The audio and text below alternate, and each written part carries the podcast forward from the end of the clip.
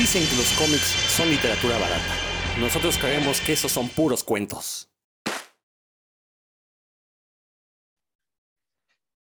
Una vez más, nos congratulamos de estar aquí en Puros Cuentos, el programa sobre cultura comiquera y todas las cosas que rodean a eso. Yo soy Rodrigo Vidal Tamayo, como siempre, muchísimo gusto de que nos estén acompañando. Presento a mis compañeros de batalla en el orden en el que se fueron conectando. Roberto Murillo, ¿cómo estás? Muy bien, mi querido Rodro, buenas noches. ¿Qué tal, mi querido Héctor, Dan y a todo nuestro auditorio? Ya listos aquí para poner el desorden, como siempre, en el programa de hoy.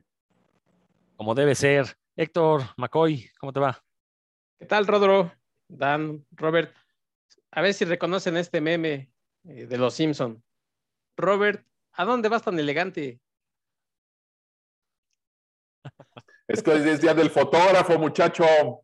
Por aquí es 20 de febrero, así es que por eso me puse tan elegante. Esté elogiando aquí mis trapos, este, mi querido Héctor. Traigo mi playera de los poderosos Pumas de hace 22 años, cuando el diseño todavía estaba padre. Dan, como que se quiere reír, pero es muy decente y se aguanta. No, pero no se puede reír porque pues, le metieron tres goles a la América. ¿no? ¿Cómo, ¿Cómo, se va a reír? Y, aparte el Pachuca, o sea, Dan, Dan Lee ah, también está aquí, ya, ya, defiéndete, Dan, por favor. Para esta masacre. ¿Para qué? ¿A mí nadie me atacó? Búrlense de la América, todos los que quieran. Igual que la América tampoco ataca. bueno, mientras Dan. ustedes saben de eso, tienen toda su vida siguiendo un equipo perdedor, así que saben muy bien de eso. Por eso sus comentarios son bien recibidos. Oh, perfecto. Pues eh, miren, yo voy a, tengo que, ni modo, tengo que dar el chisme aquí, pero ni Héctor ni Dan han visto Peacemaker, lo cual es un sacrilegio porque es la mejor serie de, relacionada con cómics de superhéroes que se ha hecho en la historia de la humanidad. Es una gran, gran serie. No la habíamos mencionado porque pues yo quería esperarme a que terminara, ya terminó. No vamos a hablar de ella, no se preocupen. Yo nada más quiero darles el chisme que Héctor y Dan no la han visto y ustedes como público deberían presionarlos para que podamos hacer un, dedicarle un programa a Peacemaker porque lo merece es una serie que la verdad tiene, tiene mucha carnita, tiene por dónde recortarle eh, varias cosas, varias cosas, o sea, innova en varios aspectos. Ah, ya lo comentaremos, ¿sí o no, Roberto? No, la verdad, mis respetos para James Gunn. Se la rifó, es de esos personajes. Mira, volvió a sacarla de hit como con los Guardianes de la Galaxia. Personajes que nadie conoce, que a nadie le interesa lo que pueda hacer con ellos, y de repente te muestra algo extraordinario y, de repente ya logras una empatía con este personaje, te interesa y pues quieres terminar la serie. Más o menos lo que logró con la primera película de los Guardianes de la Galaxia es lo que está haciendo aquí con, con Peacemaker. Deberían de soltarle ya una película con mucho presupuesto a James Gunn o por lo menos sus próximas series definitivamente porque lo que hizo es fresco, es moderno, se siente como que no lo has visto antes a pesar de haber visto distintas series de héroes de, de distintas compañías y la verdad se fue de volada, ¿no? La serie se fue de volada, a diferencia de otras que, bueno, ya comentaremos por ahí en su momento, que aunque estuvieron buenas, pues ya era como lo que esperabas ver, ¿no? En cambio aquí yo creo que es una sorpresa muy, muy agradable y pues ojalá la vean también todo nuestro auditorio antes de que le dediquemos un programa para que podamos soltar spoilers y todo lo que se nos ocurra. Sí, sí, así que apuren Lector y Dan, por favor, a verla en serio, nos lo van a agradecer. No, no, ni saben qué se esperan. Sí, Héctor. Yo nada más eh, voy a empezar a ver The Boys. No soy yo, pero sí debe ser una gran sorpresa porque del... Perdón, perdón. dale, dale, dale, dale, dale. Yo ya nada más quería decir que primero voy a ver The Boys. Luego no, es que sí debe ser una... Más Dan. Debe ser una gran sorpresa porque nadie esperaba nada de, de los creadores del universo Warner cinematográfico, ¿no? Pero pues bueno, qué bueno que alguien está dando la cara por esa compañía y por los personajes de DC. Pues es la, ventaja de estar en, un sistema, bueno, televisión, no es televisión como tal, pero pues es el mismo formato. Sí, obviamente hay muchísima más libertad. Esa gente de HBO Max tiene mucho más claro lo que deben hacer con esos personajes que eh, el estudio del cine. Pero bueno, ya lo platicaremos cuando, en cuanto la vean. Héctor. Sí, no, bueno, yo voy bastante trazado. De hecho, nomás he visto el primer episodio. Espero ponerme al corriente en los próximos par de semanas o en la semana. Eh, a mí me da mucho gusto porque creo que hace dos programas o tres hablábamos, por ejemplo, de Hawkeye. Que nos había sorprendido. Y es muy importante que se mantenga el nivel, la calidad en este tipo de productos, sobre todo, pues porque eso presiona precisamente a las que vienen atrás. Eh, por ahí se habla de, que, por ejemplo, eh, Matt Reeves, con lo que está haciendo con, Batman, quiere meter algunos spin-offs, parece que va a ser uno eh, parecido a lo que era el Gotham Central, aquella serie de cómics, quiere una de, de Catwoman, en fin, ¿no? Se habla incluso de, una de Penguin con Colin Farrell. Entonces, la verdad es que sí les mete presión para que tengan cierto nivel, no solamente en la producción, sino en las historias también, independientemente que la haya yo visto, ¿no? Entiendo que, le ha gustado a mucha gente, a excepción de ya saben a qué grupo, no los vamos a, mencionar aquí, pero yo espero que, esto, igual que que en el cine, siga adelante, ¿no? Y pues lo que queremos es que que no se queden ahí trabados y digan, bueno, pues ya, ya la hicimos, ya tenemos una fórmula, sino que presenten calidad y eso es lo importante para mí. Toda la razón, Héctor, toda la razón. Pero bueno, ya no vamos a hablar de Peacemaker porque, como ya dijimos, le vamos a dedicar un capítulo. Héctor, el primer capítulo creo que es el, el menos bueno, lo que no quiere decir que esté malo, simplemente es muy genérico, porque piensas que es una serie más de superhéroes. No, en el segundo es donde ya da el, viraje hacia esa cosa maravillosa en la que terminó por convertirse. Entonces, este, si nada más viste el primero y no te atrapó, espérate el segundo. Bueno, eh, la semana pasada platicábamos de la búsqueda, ¿no? Este proceso para encontrar los tesoros, esas cosas que ansiamos como coleccionistas de cosas ñoñas, llámese cómics, libros, juguetes, eh, parafernalia en general. El día de hoy lo vamos a dedicar a otro aspecto que me parece igual de interesante, que es la selección, cómo decidimos qué es aquello que queremos poseer en el caso de los cómics, cómo decidimos los títulos que queremos leer. Eh, hay que recordar que cuando fuimos niños, pues más que seleccionar era lo que nos llegaba, ¿no? por un lado, lo que llegaba a México, o sea, lo que se, publicaba en México. Eh, por otro lado, lo que encontrabas en el puesto de revistas y en un tercer nivel, lo que tus papás te querían comprar. Porque hay que recordar que pues los cómics eran mal vistos, todos los papás, no, no te voy a comprar el mil chistes, ahí te va un Batman, ¿no? Entonces, este, no, digo, suena chiste, pero eso eso yo creo que moldeó nuestros gustos, ¿no? Porque si nos hubieran hecho caso y nos compraban el video risa que pedíamos de primera instancia, pues ahora seríamos eh, un, cuarteto de guarros, ¿no? Cosa que afortunadamente no sucedió. Pero bueno, eh, pero entonces, más bien queremos platicar acerca de cada uno de nosotros, cómo eh, selecciona los materiales que, quiere leer. En el caso de cómics, eh, igual seguramente alguien por ahí va a decir, este, no, pues yo cómo selecciono las películas que quiero ver, cómo selecciono qué figuras van a integrar en mi colección, porque creo que ya no estamos en capacidades de, entrarle a todo lo que se nos antoje, ¿no? Ya ni hay tiempo, ni hay dinero, y la verdad es que tampoco hay esfuerzo. Pero bueno, eh, a ver, Roberto, pues tú propusiste el tema, así que te cedo la palabra. ¿Qué pasó? ¿Qué pasó? Lo propuso mi querido Dan. Ah, disculpe. Al rato no, no vayas a decir, justamente el que no planea es el que propuso el tema, ¿no? ¿Qué pasó? No, no, no, mi querido Dan, adelante. Vamos a darle la palabra a Dan, por favor. Roberto acaba de decir que no planeó nada, ¿no? Algo así, pero vas, vas, Dan. Sí, como no, con mucho gusto. Dejen aquí. En mi casa hay mucho jaleo, dejen.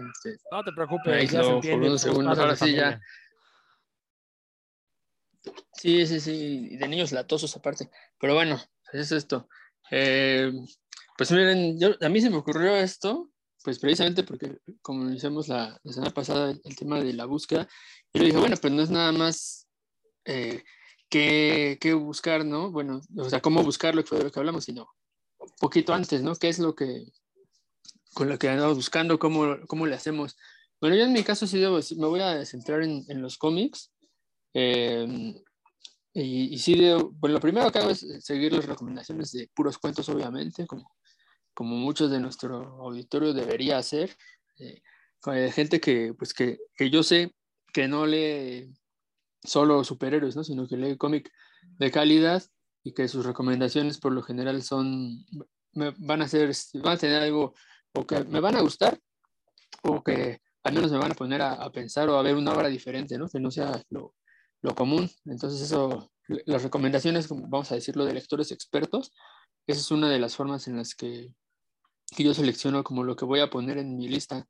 Eh, también sí debo decir que yo leo, leo mucho, pero compro muy poco. Eh, trato de conseguirlo en bibliotecas, como ya les he mencionado, en, en, la biblioteca de Diablo, que tienen una amplísima colección de cómics, y sí, o los consigo también por otros medios, pero no es tan, no es tan común que, que yo compre. Ese es el primer, primer este, criterio que sigo yo, que es la recomendación de lectores pues afines, como que yo sé que les gusta algo, lo mismo que a mí, o, o, expertos les llamo yo, ¿no? Que son, pues sí, gente que, que, recomienda con criterios por lo general no relacionados con el mercado. Eh, el segundo criterio que, que, sigo para seleccionar lo que voy a leer, pues es los autores, cuando yo ya considero que hay un equipo creativo o un escritor que me ha dado obras que, pues, que me han gustado bastante, también empiezo a seguir, ¿no? Con, con eso. Antes, yo creo que es algo como normal, ¿no? Que el, los lectores vayan empezando primero siguiendo personajes y de ahí pues identifiquen de esos personajes quiénes, quiénes han sido los creadores de las historias que más les gustan y de ahí pues se vayan moviendo ya no tanto siguiendo al personaje, sino lo que a las personas encargadas, ¿no? De generar esas historias. Eh, y eso es, es uno de mis, no, no diría que el, que el, segundo, pero sí uno de los, o el, segundo o el tercer criterio que es cuando veo que hay una serie nueva o vieja, mm, por ejemplo, apenas ahorita estoy leyendo una que se llama Death Enders, que descubrí, es una de ciencia ficción, que escribió Ed Brubaker, que es, ese es mi autor favorito de, de los que están en la industria norteamericana. Eh, y, pero yo no sabía que existía esa serie de ciencia, de ciencia ficción. Y pues ya en cuanto me enteré que existía, la, la arrastré y esa la estoy leyendo. Entonces eso hago mucho, seguir a equipos creativos o escritores.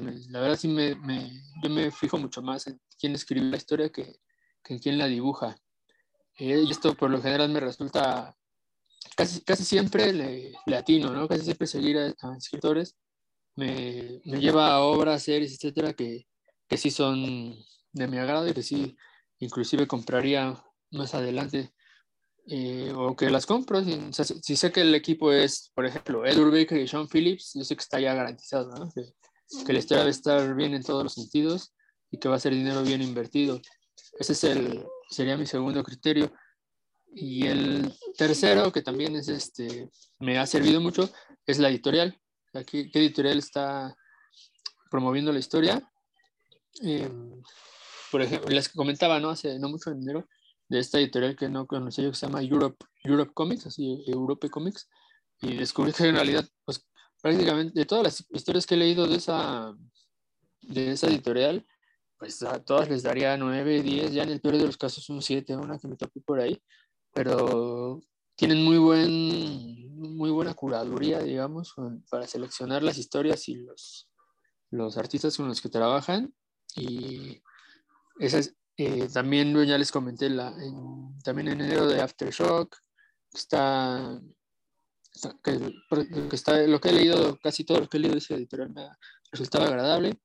Entonces también, ¿y esto por qué? Pues porque los criterios que, que utiliza la editorial para seleccionar lo que van a, a publicar, que no, no, publican tantos títulos al mes, ¿no? Como, como algunas otras, pues sus criterios son más, supongo que más estrictos y, y, y se relacionan con, con, mi gusto personal.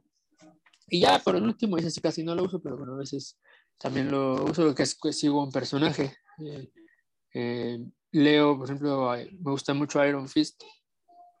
Y si sale algo nuevo de Iron Fist, pues leo al menos el, el primer número. Ya si de plano no me gusta, pues eso sucede mucho, ¿no? También me gustan mucho los hombres X.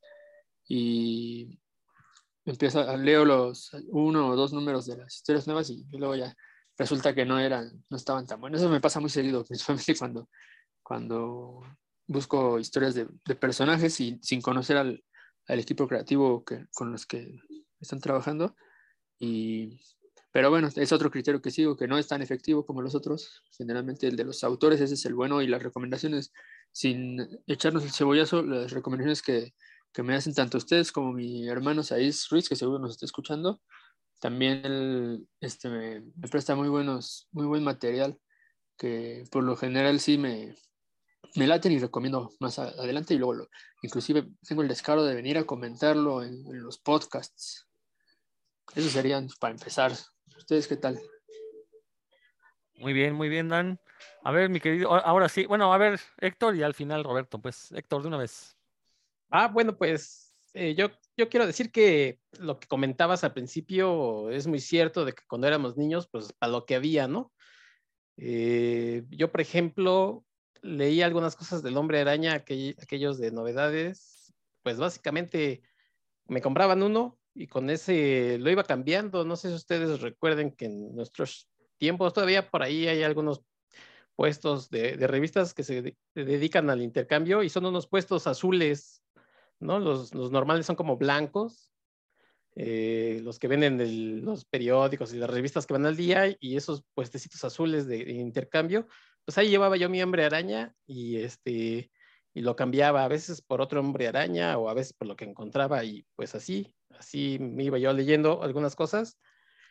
Y ya después cuando tuve chance, por ejemplo, en los noventas de, de comprar, pero yo más o menos compraba lo que había en español, pero empecé a comprar por ahí ya bien eh, a, partir de la muerte de Superman. Entonces, eh, pues yo iba comprando lo que iba saliendo de todo eso de Batman y de Superman.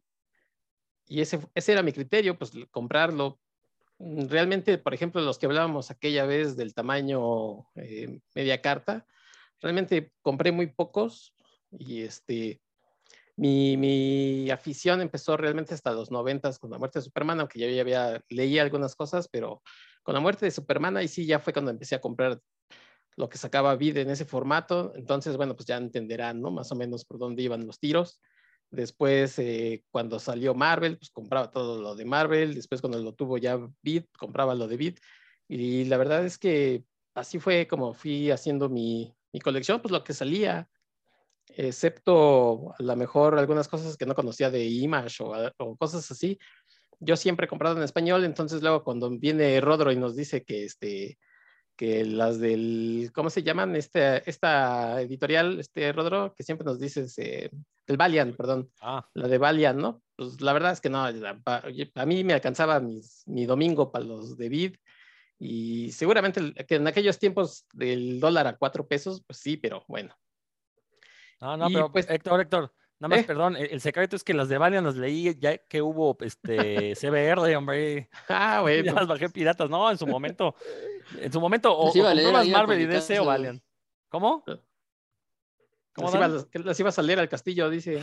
Sí, también, también, Sí, también. Eso sí. Como que Ah, las sí, ojeabas y las leías. Continúa, Héctor. Entonces ese era mi criterio, ¿no? Comprar pues lo que salía aquí. Y se fue refinando precisamente con lo que acabas de decir, con esto del, de los escaneos y pues, demás. Y igual, pues, sin discriminación, ¿no? Pues a lo que me encontraba más o menos por ahí. Y es muy parecido a lo que hace Dan. Eh, a veces, por ejemplo, yo sigo leyendo superhéroes, pero pues de plano ahora- ahora sí, si me aburren, pues lo dejo, ¿no? ya no me importa ni siquiera el nombre del, a mí sí ni siquiera el nombre del autor, porque, por ejemplo, yo era muy fan de los X-Men y lo de Hickman mm, no me gustó, lo dejé, o en su momento cuando era, eh, cuando regresó Chris Claremont por ahí de mediados o finales, o principios de los 2000, creo. ¿Quién sabe qué estaba haciendo Chris Claremont? Este, unas cosas medio raras, entonces también lo dejé. Eh, a mí, por ejemplo, me gusta, hemos hablado aquí de Jeff Lemire, entonces, si, si encuentro algo de Jeff Lemire, pues sí lo leo, pero también tiene que ver con el tema. Si veo que el tema me va a, llevar la atención, digo, pues ya se, ya se juntó, así que la necesidad, ¿no? Con el hambre, el tema con el autor, pues va. Hay veces que, que dicen, es una historia de este, como de suspenso, que yo así de, ah, a ver, vamos a ver cómo empieza, el, así como la serie, ¿no? El primer número y si no me atrapa, pues hay tantas cosas hoy por leer que es complicado y desde luego eh, yo así de plano, ¿no? O sea, sí descargo cosas, pero de plano, pues como dices, hay tantas cosas por hacer que si el primer número no te atrapa, o sea, si el segundo ya dices, no, de plano no, no, no avanzo, ni siquiera me acuerdo qué pasó en el primero, pues se, se va quedando. Hoy también es un poco de suerte a veces que tenemos eh, acceso a, por ejemplo, a cómic europeo, también en esta modalidad de la descarga, pues ahí de a veces te, te, llama la atención un título y también te lees 10 páginas cuando a veces son álbumes, no sé, de 200 páginas si te lees 10, pues te va atrapando, dices, le sigo, si no, pues también. Entonces, mi criterio es realmente, pues, un poco de, prueba y error, ¿no? De, que me vaya atrapando. Y eh, así es como voy ahora leyendo.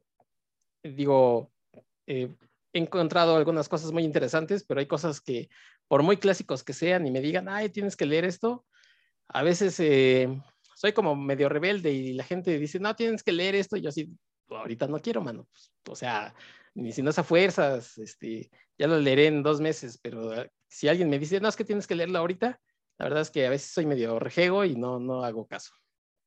Pero es mi método, ¿no? Es la prueba y error, así de ensayo y error de si me late, no me late.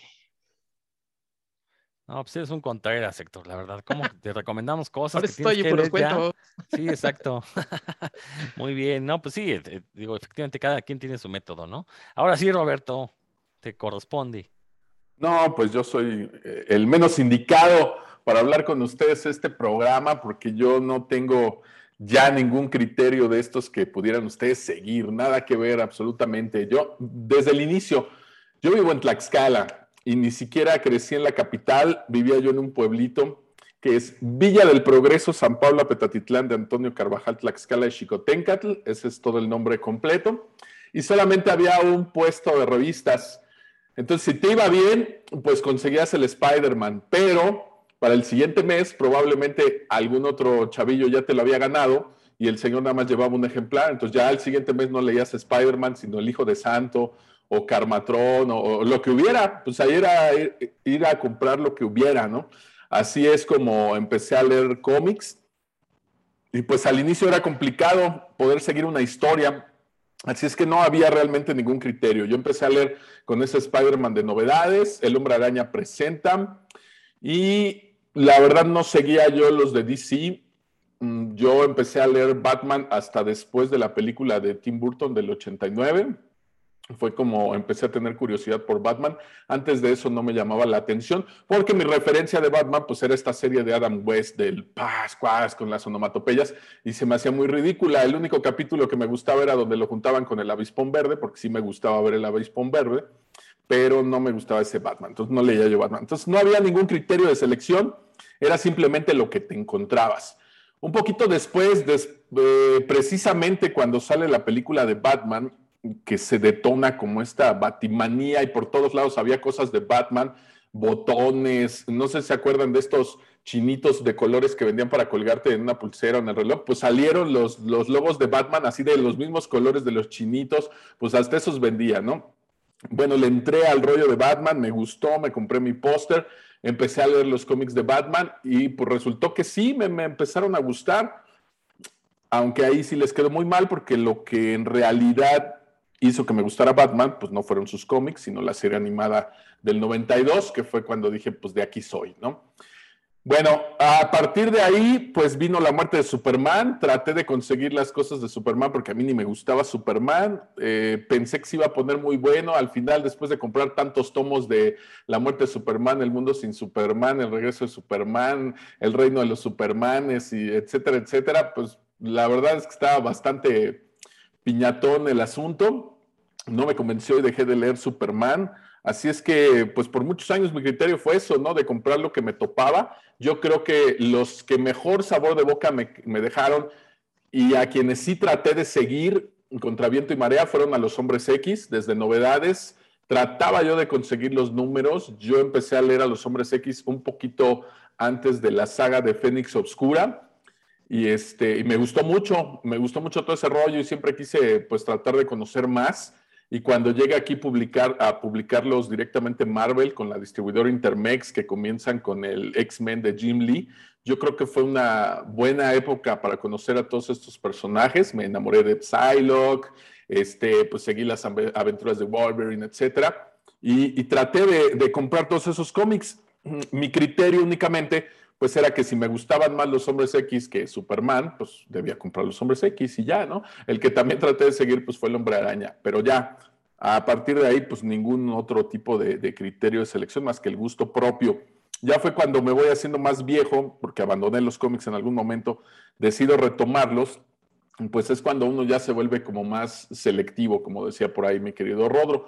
Pero para no abrumarlos con, con toda esta historia, pues todo esto fue evolucionando al grado de que ahora, pues yo ya casi no leo superhéroes, es muy poco lo que leo de superhéroes, no soy como los comiqueros, voy a poner entre comillas, serios, que tienen varias suscripciones y saben lo que van a leer durante todo el año y este rollo, mis respetos. La verdad, yo no sigo superhéroes. Nunca en mi vida he tenido una suscripción a ningún título fuera del, puesto de revistas que le decía yo, ahí te encargo mi, hombre, mis hombres X o mi Spider-Man y me lo guardaban. Ese es lo más que he llegado a tener de una suscripción.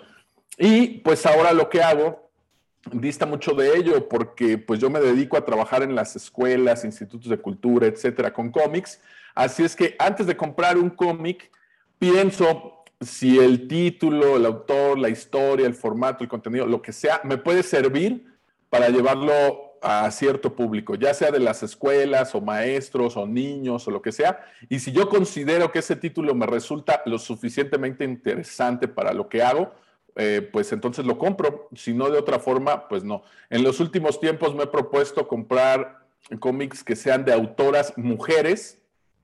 Eh, son contados, por supuesto, los que hay y algunos que están muy buenos, pues resultan ser muy extensos para tratarlos en una escuela, como este de Emil Ferris, de lo que más me gusta son los monstruos que pues, los dibujos están muy padres, como lígrafo y todo este rollo, es como una historia mezclada entre monstruos, detectives y esta onda, pero para llevarlo a una escuela, pues la verdad sí está muy extenso, aunque sí me gustó.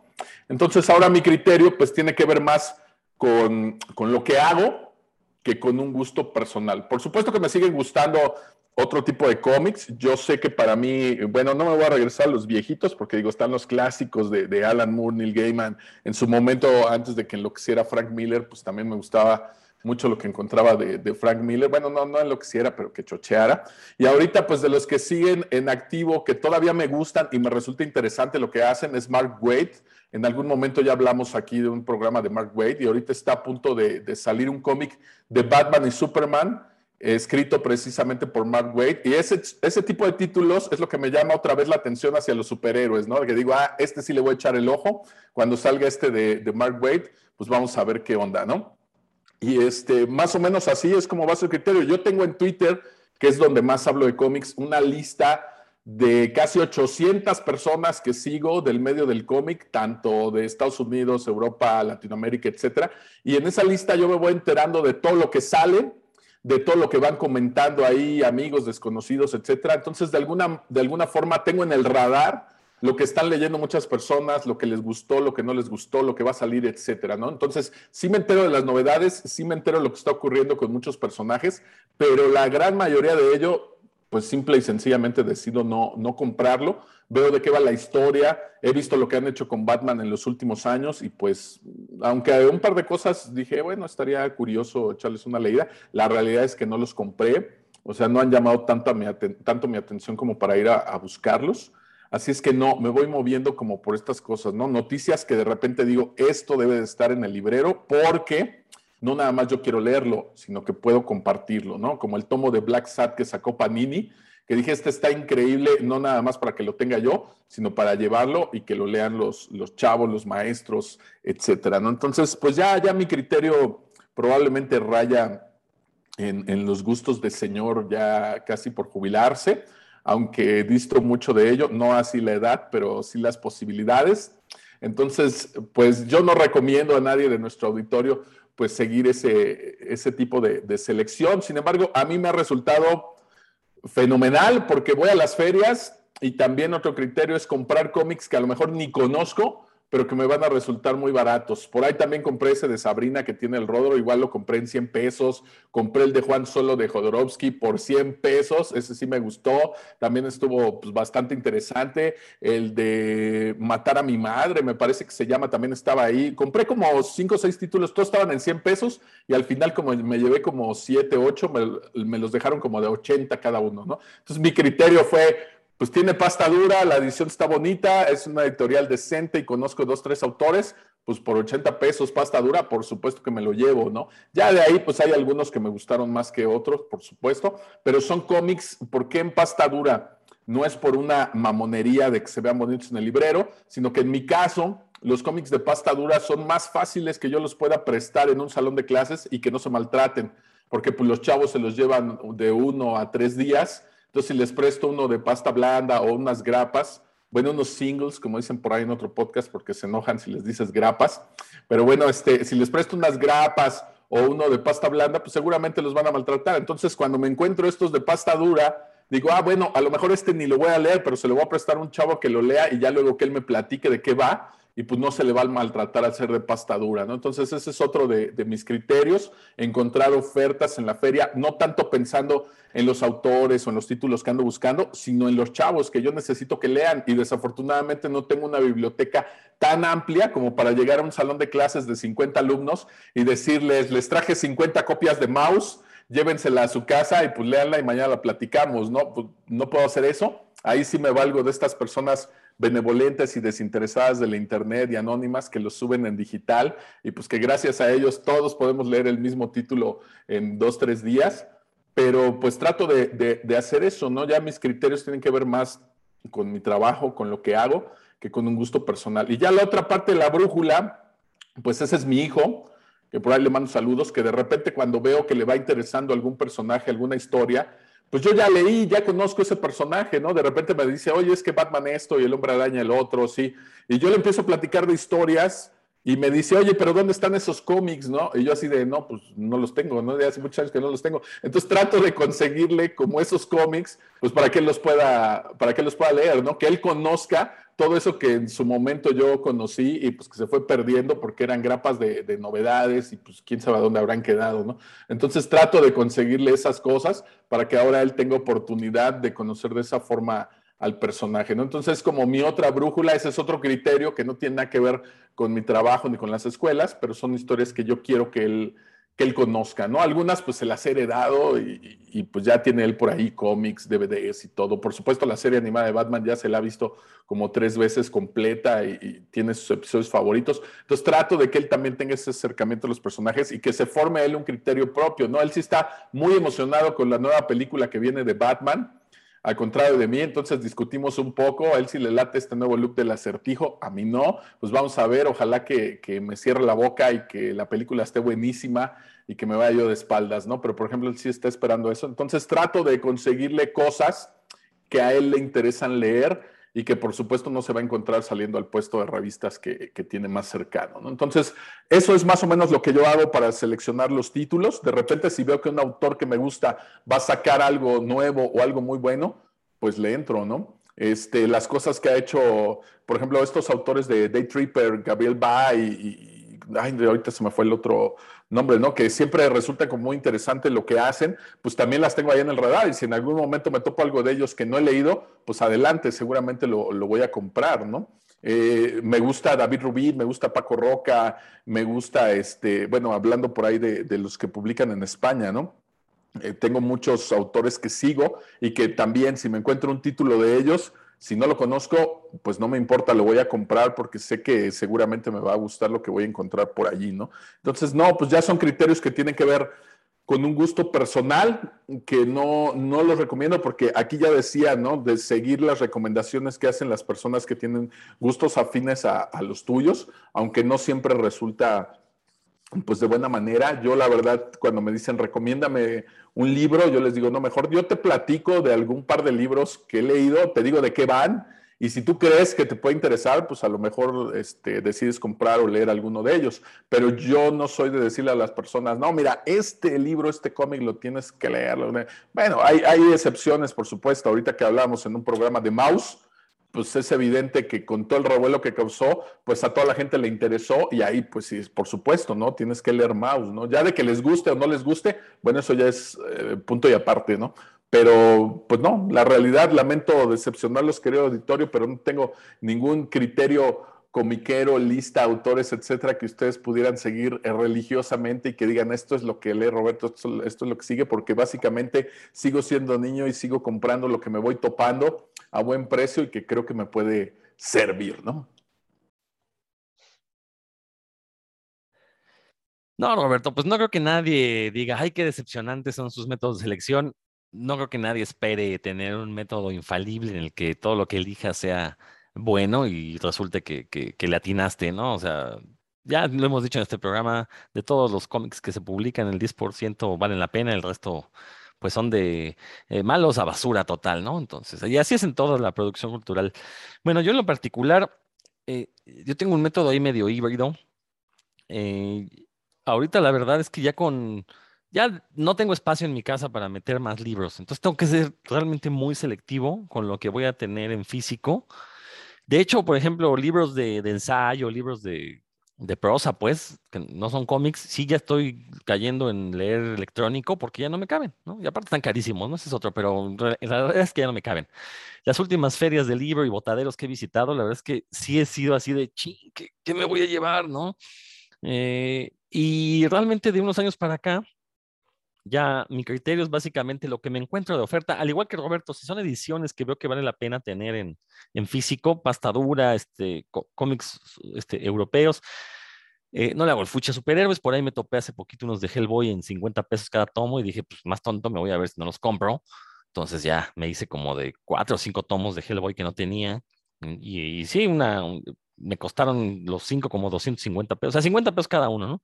Entonces, realmente ya ahorita mi criterio es ese, ¿no? Si está de oferta y son de esas cosas que vale la pena tener, o sea, tienen, tienen que cumplir esas dos condiciones, pues lo compro.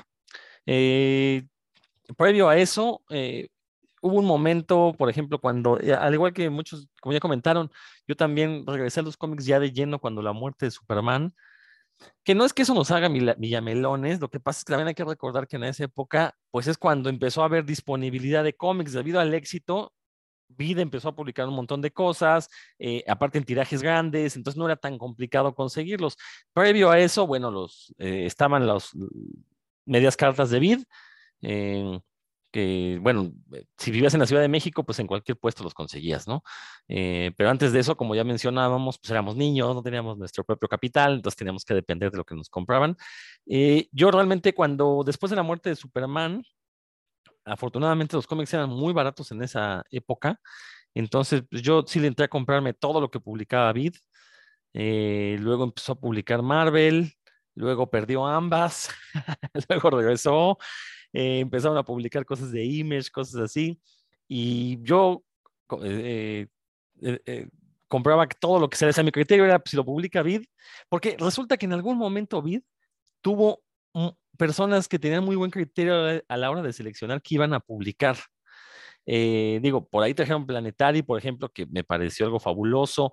los especiales que publicaba Vid, cuando ya empezaron a publicar en tamaño cómic gringo, pues empezaron a traer la crema de la crema del cómic de superhéroes, bueno, al menos de DC, ¿no? Trajeron Dark Knight Returns, trajeron Year One, trajeron este, pues, los crossovers de Marvel con DC, ¿no? o sea, la verdad es que eran cómics que valía la pena tener, ¿no? Y afortunadamente estaban baratos. Después vino la devaluación del 94 y bueno, todo se fue al garete, pero eso es eh, eh, otra historia. Ahora, lo cierto es que ese criterio de comprar todo, pues tampoco era tan, tan redituable en la cuestión de, calidad, porque hay que recordar que cuando empezaron a, publicar tamaño cómic, los números de Superman que empezaron a publicar eran malísimos. Creo que es la peor época que ha tenido Superman.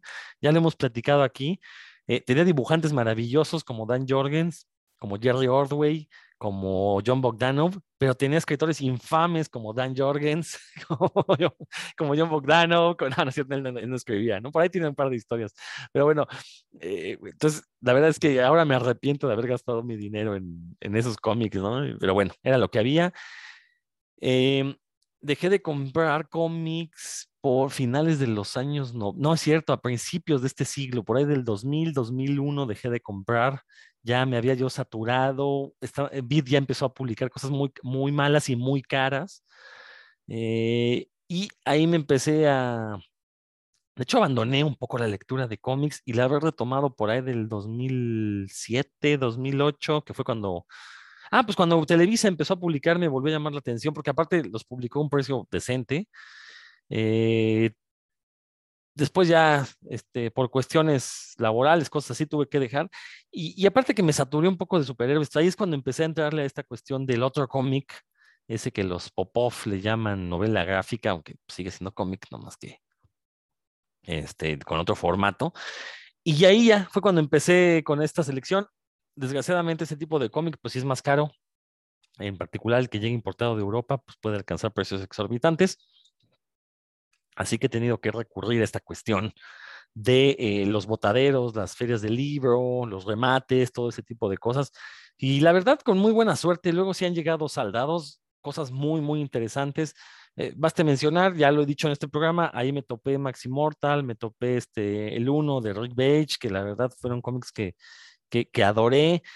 En alguna remate de, de libros del, del auditorio me topé uno que se llama Minimum Wage, salario mínimo, eh, un, cómic escrito por, punk, por, un, bueno, por un punk eh, que es muy costumbrista el cómic, pero refleja la realidad de varios. Es pues básicamente gente que gana, que gana el salario mínimo de Estados Unidos y cómo viven con eso, ¿no? Y bueno, no, no es tanto un cómic de miseria, sino más bien es gente que pertenece a ese estrato social y cómo es la vida, ¿no? Eh, la verdad es que una cosa muy, muy interesante, ese de Sabrina que ya mencionó Roberto, que la verdad, la, la historia es bastante interesante. El dibujo no, no, no, es tanto y la diagramación de páginas tampoco.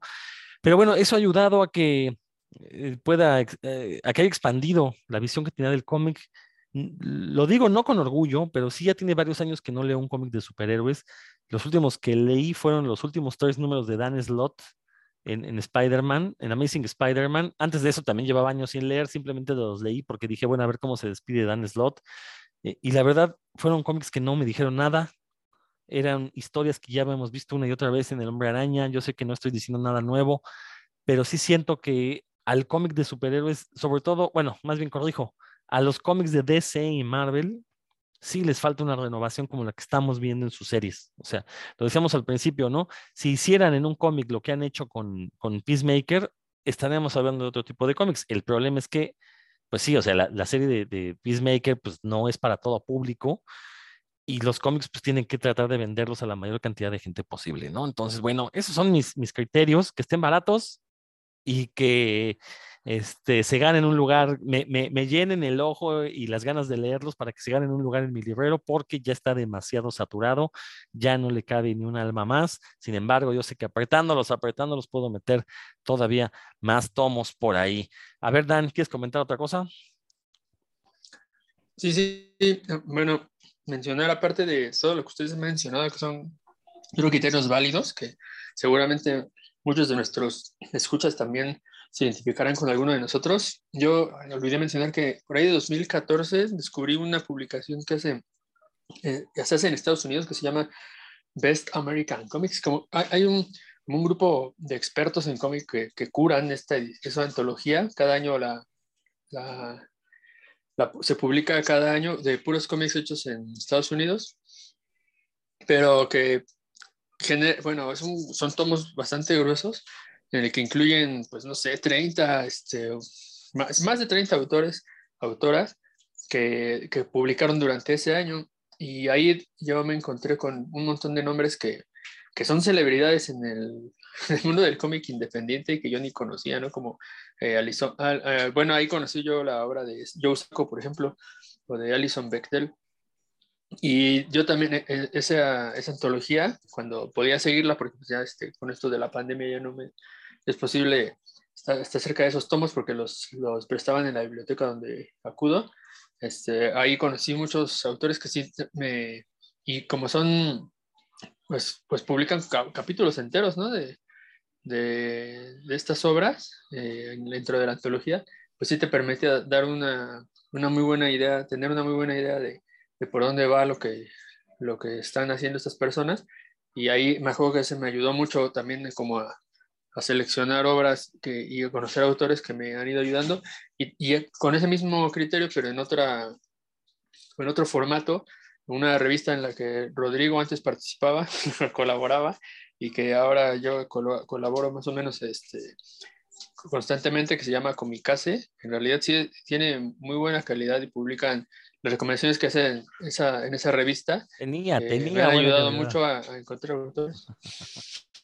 Cuando salió Rodrigo y entré yo, pues se fue, se fue al sótano. Vamos a extrañar, este, Dan. Eh, ahí, ahí, ahí. ah, ¿Qué se le va a hacer? Nada. Rodo sabe que que de hecho, un- cuando, bueno, les doy la anécdota, lo siento, pero cuando yo por fin publiqué en Comicase un, este, un artículo y ya había, lo abrí y dije, ah, por fin voy a compartir páginas con Rodrigo Vidal. Y cuando lo abro, y dije, pero ¿por qué justo en este número Rodrigo no participa? Y el día que lo vi, que no pasó mucho tiempo después que vi a, a Rodrigo para darle un, un, libro, le digo, oye, ¿qué onda? Este, ya no, ya no, ya no salimos juntos. Dijo, no, pues ya no vamos a salir. Me dijo, pues, bueno, ya ni modo. Pero bueno, sí, ni modo, Rodrigo. Sí. Te extraño, yo sí extraño, la verdad, tus columnas ahí. Pero gracias, sí, gracias. Ahí yo, yo he, he, seguido muchas recomendaciones desde ahí, ¿no? Pues la verdad. Este, y me han, me han sido muy útiles. No todas, obviamente, pero son, eran, pues, no, no está de más mencionar, dos fuentes que seguí mucho, las recomendaciones desde ahí, y sí me fueron muy útiles. Ay, este, no, no, no. Ese es un chisme que dejaremos para otro programa porque está bueno, la verdad. Oh, Entonces, se está eh... comprometiendo aquí Rodrigo Vidal Tamayo a hablar abiertamente en un programa de chisme. Perfecto. ¿Saben qué deberíamos hacer? Un, un programa de chismes. nada, dedicado a puros chismes nada más. Fin, que, que pues ya, ya, ya, este, ya perdimos esas amistades, así que ya no me importa. Eh, no, creo que no, no, existe criterio ni válido ni inválido. Ya perdí, pues cada... dice, dice Rodrigo, ya perdimos esas amistades. Por eso, pues, sí. no, pues aquí nos embarcó a todos, man. O, o, estás conmigo o estás contra mí, entonces abusado, ¿eh? Como todo un sit. Pero bueno, les decía, no, no, no, hay criterios inválidos, ¿no? Al final de cuentas, cada quien va a decidir. Eh, eh, creo que también el dinero es un criterio muy, muy fuerte. Cuánto capital le vamos a dedicar a los cómics. Eh, por ejemplo, a mí me cae muy bien Dan esas este, estrategias que hace de ir a bibliotecas, eh, de leer en línea. Dan sí lee mucho en línea. Yo, yo la verdad, de repente, el problema es que no puedo leer en línea en el metro. no puedo llevarme la computadora en el metro, ¿no? Entonces, eso es lo que a mí me detiene a... Depende en qué línea. Depende eso en qué sí. línea. Eso es cierto. Oye, Dan, estos tomos que mencionas, fíjate que yo conseguí varios. Eh, llegaron como saldo a Gandhi, baratísimos. Eh, son tomos gordos de pasta dura. Estamos hablando de 300, 400 páginas. Llegaban en 100 pesos. Yo tengo como tres. Eh, creo, que, creo que los tengo de corriditos. Incluso deben ser, no sé, 2012, 13, 14, algo así. O sea, este, eh, los conseguí muy, muy baratos. Llegaban así a Gandhi. Eh, que eso es algo que no, no sé si mencioné en el programa anterior de la búsqueda. Eh, los saldos que llegan a librerías, hay que echarse un clavado.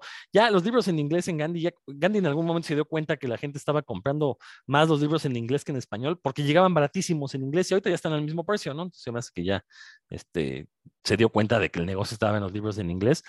Eh, eh, empezaron a tener mucho cómic, también así conseguí muchas cosas muy interesantes. Eh, y sí, estos tomos que mencionas de America's Best Comic, que aparte de cada número, cada año eligen un editor diferente. Entonces hay uno, un tomo editado por Dan Close, uno por Neil Gaiman, uno por este, eh, ¿cómo se llama? El, el, este, este cuate que, que, que, Acme, que es un cómic que se llama Acme. Ahí se me fue su nombre. Bueno, pero ese cuate. Este, entonces cada año es un editor diferente y de hecho, no sé si sea el editor o si como tú dijiste, Dan, sea como un consejo los que deciden qué, qué cómics van a integrar, pero bueno, el, hecho de que haya un editor sí le da cierto peso a esa persona, ¿no? Entonces, este, yo tengo ahí uno que editó Dan Close precisamente. Ese es uno de los que, que conseguí. Y, y, sí son de esas cosas que, que, uno de repente se saca de onda de, pues, ¿cómo llegó esto aquí? Tengo uno similar de eh, una feria de cómic que hubo en España y también como que autores noveles los pusieron a hacer la antología y también me la encontré saldada ahí en una librería también. Ese no salió tan barato, pero digo, tomando en cuenta que era un libro español, pues sí, el precio estaba bastante bien. Y, y bueno, creo que ya hemos aquí descrito a la perfección los, los criterios que seguimos. Eh, creo que también la recompensa cuando encontramos algo, sobre todo en mi caso, ¿no? Que me encontré algo muy barato, que aparte lo leí y me encantó, como en mi caso fue el caso de, de, de Maximortal. La verdad es que uno se queda así de, no manches, no puedo creer que haya pagado eso por una obra que aparte de, me, está cambiando la, forma de ver los cómics, ¿no? Y, me está ayudando a descubrir también un pedazo de historia, porque como ya había mencionado en este programa, esos cómics de Maximortal eh, y de El Uno, eh, ambos fueron publicados previo a otras obras de Alan Moore y de repente descubrir a caray, esto, esto se lo había visto a Alan Moore después y ahora resulta que lo habían hecho antes, ¿no? Entonces ese Alan Moore pues, no es tan original como, como creíamos. Sea, ese tipo de detalles que, que nomás los ñoños nos fijamos. Eh, Héctor, ¿algo, que más, ¿algo más que quieras comentar?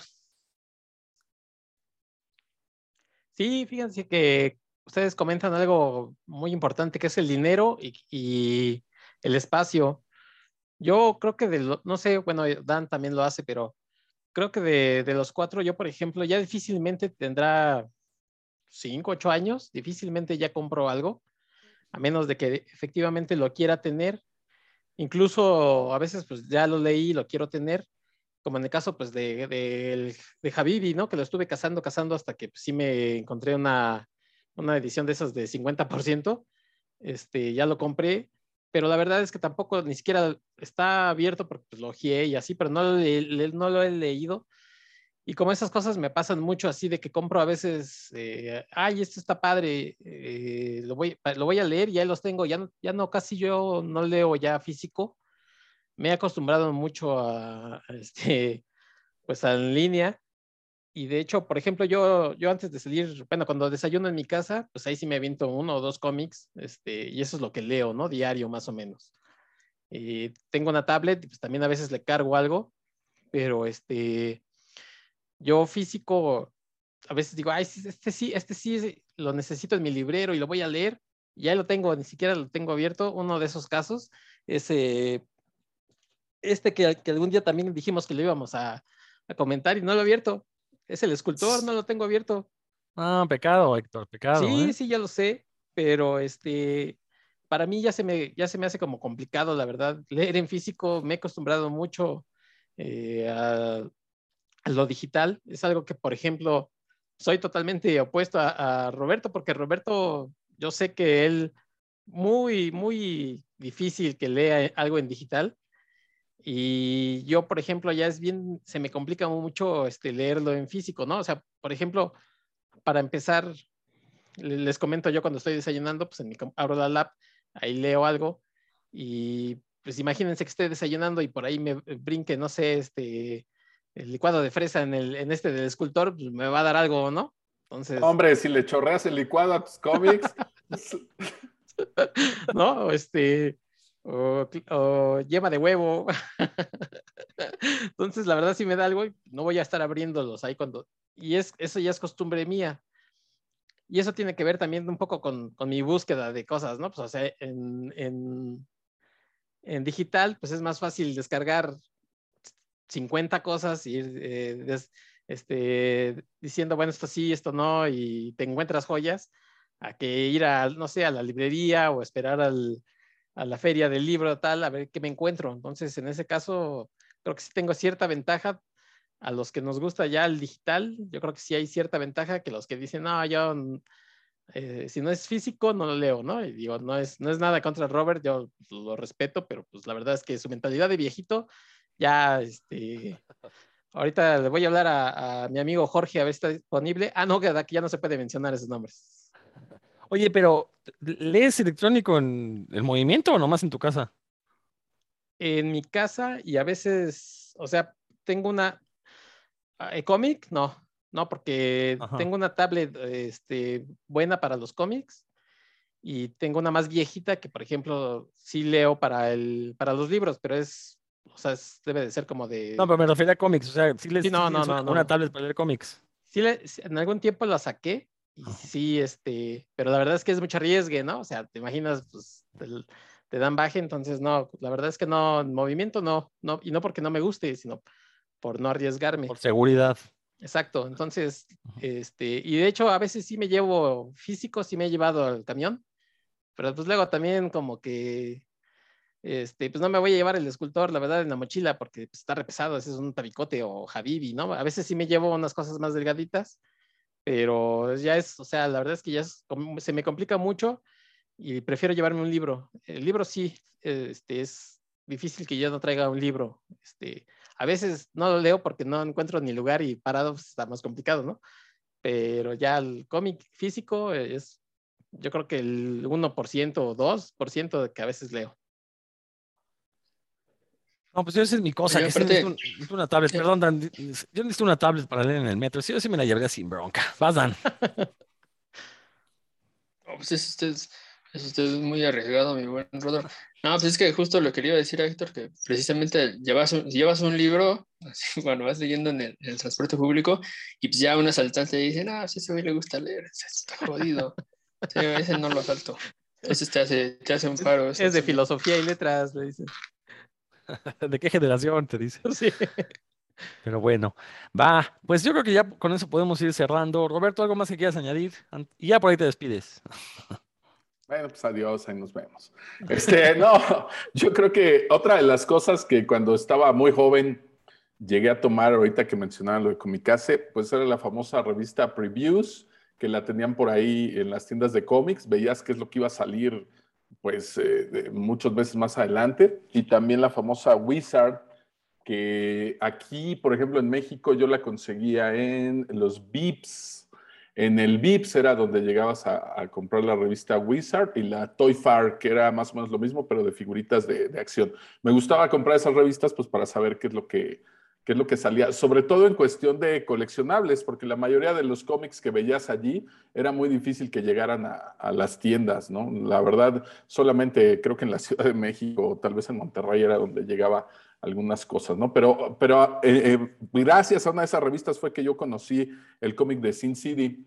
De otra forma, pues no, no lo habría tenido como en mi radar. Ya después, pues Bit nos trajo por ahí unas ediciones y este, pues ya pude comprar esos tomos también de Bit. Pero originalmente, pues lo conocí gracias a la, a la publicación esta de, de Previews o una Wizard, no me acuerdo cuál de los dos.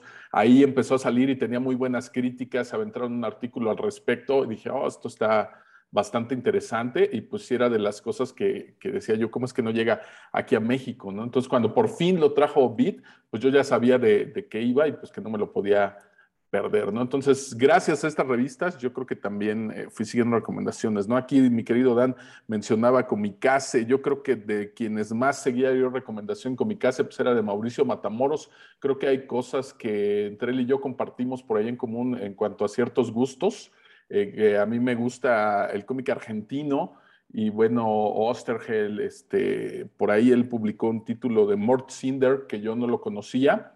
Entonces, inmediatamente cuando salió este texto de Mort Cinder, pues me di a la tarea de conseguirlo. La verdad estaba muy bueno. Ahora ya es más fácil de conseguir porque ya lo editan en España, ya lo edita Norma, me parece, y ya ha llegado aquí a las Astiberri, y ya ha llegado aquí a las librerías. Por ahí si le pueden echar un ojo, de verdad, Mort Cinder, tanto en lo gráfico como en la historia, es muy, muy, muy buen cómic, ¿no? Entonces sí, las publicaciones también es un, pues un- una buena manera de, de poder encontrar estos títulos, ¿no?